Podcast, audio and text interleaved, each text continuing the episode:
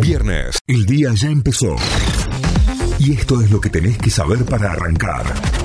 En Notify. Vamos a las noticias. Nos informamos a través de notify.com.ar. Cristina Fernández habló de todo en una entrevista. La vicepresidenta dio una entrevista al programa Duro de Domar, en la que renovó sus críticas contra el Poder Judicial y la gestión de Cambiemos durante el gobierno de Macri. Volvió a reclamar que se revise el acuerdo con el Fondo Monetario Internacional y además evaluó que las próximas elecciones presentan un escenario de tercios, en lo que lo importante es entrar al balotaje, según dijo.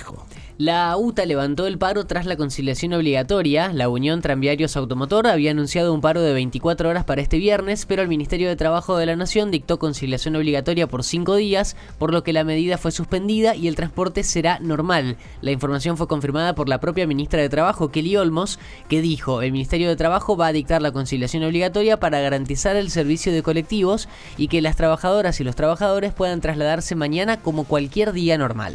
Censo 2022, el 92% de las viviendas tienen agua de red y el 89% cuenta con internet.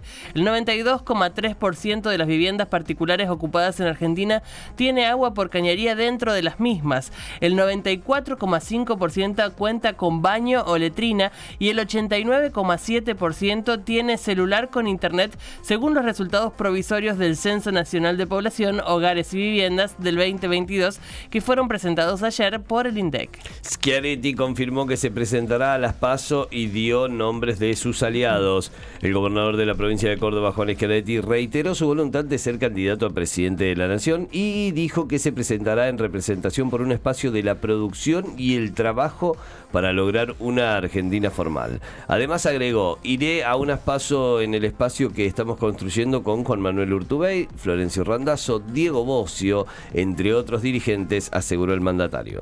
Arsenal le ganó a Independiente en el arranque de una nueva fecha. El Arce derrotó por 2 a 1 al Rojo en el inicio de la fecha 17 de la Liga Profesional. Hoy se juegan 6 partidos. Gode Cruz Gimnasia, Central Córdoba Unión, Rosario Central Defensa y Justicia, Estudiantes Banfield, Racing Vélez y Argentinos Boca.